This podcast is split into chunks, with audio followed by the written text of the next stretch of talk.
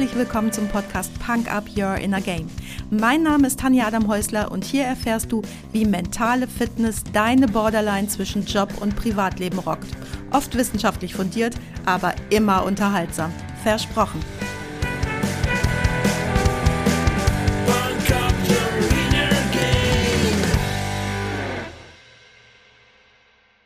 Das Risiko und du Teil 2.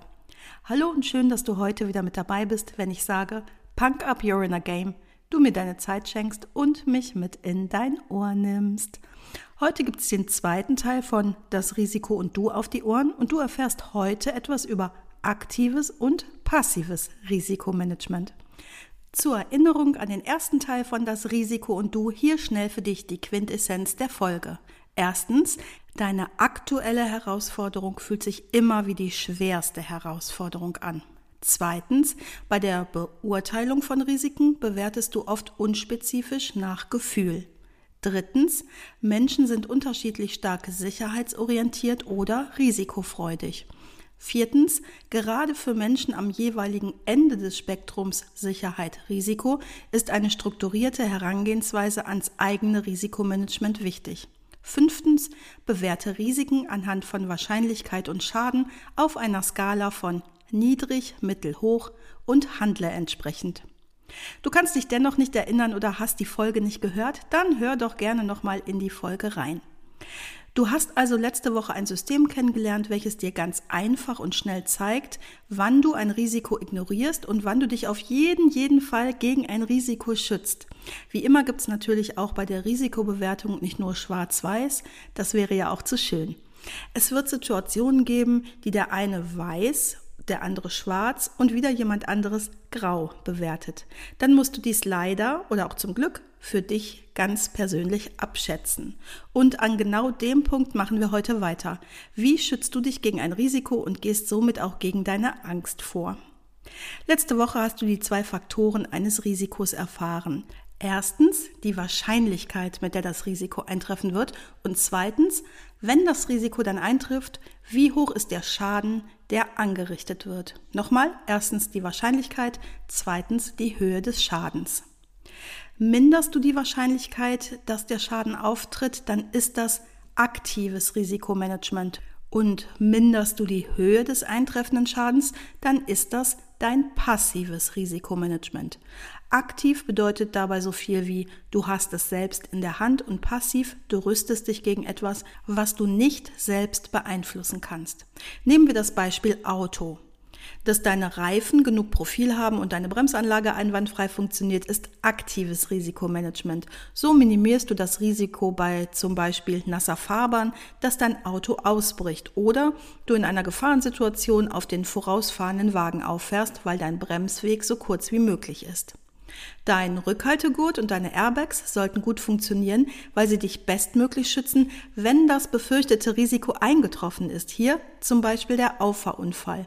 Und sie helfen, deinen Schaden so gering wie möglich zu halten. Ich weiß, wovon ich spreche. Mein Gesicht hatte schon mal Kontakt mit einem Airbag und obwohl mein Gesicht verbrannt und zerschnitten war, bin ich dankbar, dass ich doch noch recht glimpflich davongekommen bin. Ohne Airbag und ohne Gurt, das will ich mir gar nicht ausmalen, so wie das Auto damals aussah. Also, aktiv, du verminderst die Wahrscheinlichkeit, dass das Risiko eintrifft. Passiv, du minimierst bestmöglich die Höhe des Schadens. Warum reite ich so darauf rum? Wir handeln oft intuitiv und du hast bei mir auch schon gehört, dass wir alle Entscheidungen aus dem Bauch heraus fällen. Und darum ist es so wichtig, dass wir bei unserem ganz persönlichen Risikomanagement immer beide Faktoren gut berücksichtigen und bedenken, bevor unser Bauch eine Entscheidung fällt. Unser Bauch soll also alle Infos bekommen, die er braucht, um klug entscheiden zu können. Denn aktives und passives Risikomanagement vermischen sich in der Hektik des Alltags gerne mal, egal ob im Job oder privat.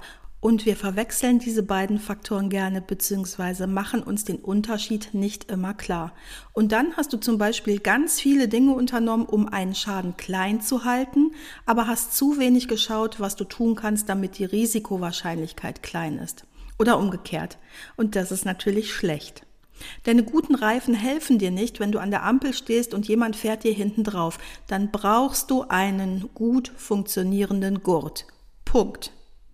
hilft deinem Bauch auch, indem du die beiden Faktoren so bewertest, wie ich im Podcast letzte Woche erklärt habe.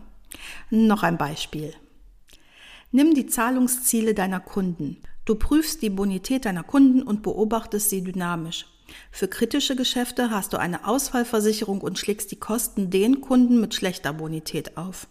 Die Prüfung und dynamische Beobachtung ist ein aktives Krisenmanagement, die Ausfallversicherung und der Aufschlag dein passives. Je sinnvoller du bewertest und deine Strategie danach ausrichtest, desto sicherer bist du vor Risiken geschützt, ohne die typisch deutsche Vollkasko-Mentalität an den Tag zu legen, die oft sowas von drüber ist. So behältst du immer einen guten Kosten-Nutzen-Faktor. Jetzt habe ich noch ein paar Tipps für dich und dein Risikomanagement. Erstens, betriebliches Risiko ist hochkomplex. Wenn du dir Experten ins Haus holst, hinterfrage deine Kompetenzvermutung und deinen Glauben an diese Experten. Ich habe in Unternehmen kostspielige Beratungen gesehen, deren Ergebnis nach sechs Monaten und einem sechsstelligen Honorar auf einem DIN A4-Blatt zusammengefasst waren und ein echter Witz waren. Also, hinterfrage alles. Wenn dein Bauch sagt, da ist etwas komisch, dann ist da etwas komisch. Sprich das an, auch wenn du nicht der Experte für dieses Thema bist.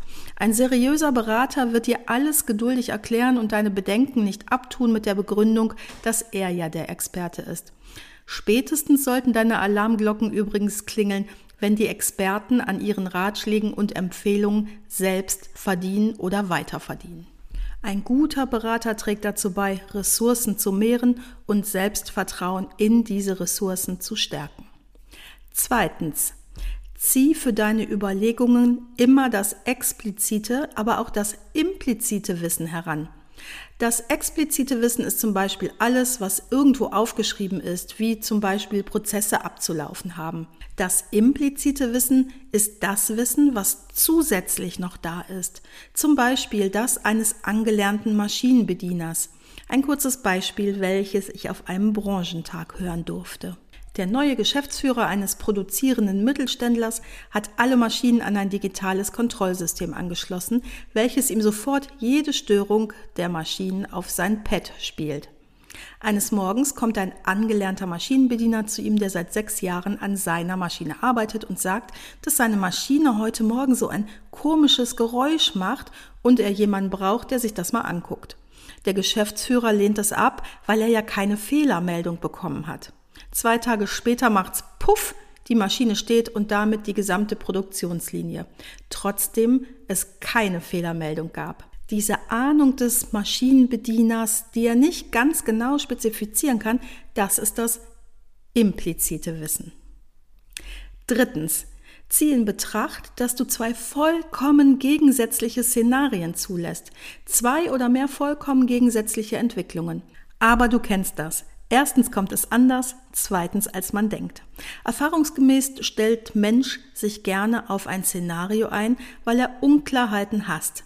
Entwickelt sich dies dann aber ganz anders, steht er mit offenem Mund und ungläubig da und ist einfach gesagt schlecht gewappnet.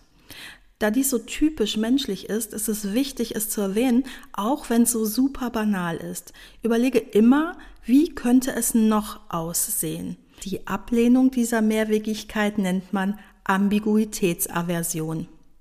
Durch die Corona-Krise entwickelten sich nahezu alle Volkswirtschaften rückwärts, das heißt Rezession oder sogar Depression. Es gab eine gleichzeitige Störung von der Angebotsseite durch zum Beispiel beschädigte Lieferketten und gleichzeitig auch auf der Nachfrageseite, zum Beispiel der Automobilkäufe in Asien, die um ca. 90 Prozent zurückgingen. Eine vordergründig logische Konsequenz wäre eine Deflation, also das Sinken der Preise von Gütern und Dienstleistungen. Gleichzeitig aber pumpten Zentralbanken und Regierungen Liquidität in dreistelliger Milliardenhöhe in die Kapitalmärkte. Bereits erheblich geringere Beträge führten bei früheren Krisenszenarien zu Hyperinflation. Was war jetzt richtig? Deflationsszenario oder Inflationsszenario. Fast jeder hatte eine Meinung dazu. Tja, und jetzt? Ein kluger Umgang mit Ambiguität besteht darin, sich auf beide Möglichkeiten vorzubereiten, mit der Möglichkeit zu rechnen, dass sowohl das eine als auch das andere passieren kann und sich eben so aufzustellen, dass man mit beiden Szenarien in beliebiger Reihenfolge gut leben kann. Glaube nicht allzu fest daran, dass ein bestimmtes Szenario oder ein bestimmter Verlauf eintreten wird, sondern sei mental darauf vorbereitet, dass es sehr konträre Entwicklungsmöglichkeiten gibt. Stell dich robust auf. Viertens. Behalte trotz allem eine optimistische Grundeinstellung und den Glauben daran, dass du Fähigkeiten und innere Ressourcen besitzt, um mit Herausforderungen fertig zu werden. Und das ganz ohne die rosarote Brille, denn dafür hast du ja die Risikoeinschätzung gelernt. Hab immer, immer, immer, immer auf dem Schirm, dass Fehleinschätzungen vorkommen können. Achte darum vorsorglich darauf, dass du dann das Scheitern möglichst früh erkennst, damit es so wenig Schaden wie möglich anrichtet. Und zu guter Letzt, das eine kann passieren oder das andere oder beides oder keins oder das alles nicht oder das Gegenteil oder etwas ganz anderes und das alles auch nicht. Sorry, kleiner Therapeutenwitz. Mein Musiktipp heute ist gar nicht passend zum Thema, Einfach nur, weil ich Lust drauf habe, gibt's heute für euch auf die Punker-Playlist bei Spotify Save Tonight von Eagle Eye Cherry. Und wenn du jetzt sagst, I'm still confused but on a higher level, dann freue ich mich, wenn du dich bei mir meldest. Du weißt ja, wo du mich findest. Tschüss! Das war's auch schon für heute. Danke, dass du mich mitgenommen hast in deinen Kopf, dein Herz und dein Ohr. Du hast Lust bekommen auf ein Coaching mit mir hier an der wunderschönen Costa Blanca? Dann besuch mich doch auf meiner Website punkup.de. Die Website verlinke ich dir natürlich in den Show Notes, genau wie alle weiterführenden Infos zum Podcast. So, ich wünsche dir viel Sonne und denk immer daran, punk up your inner game. Deine Tanja.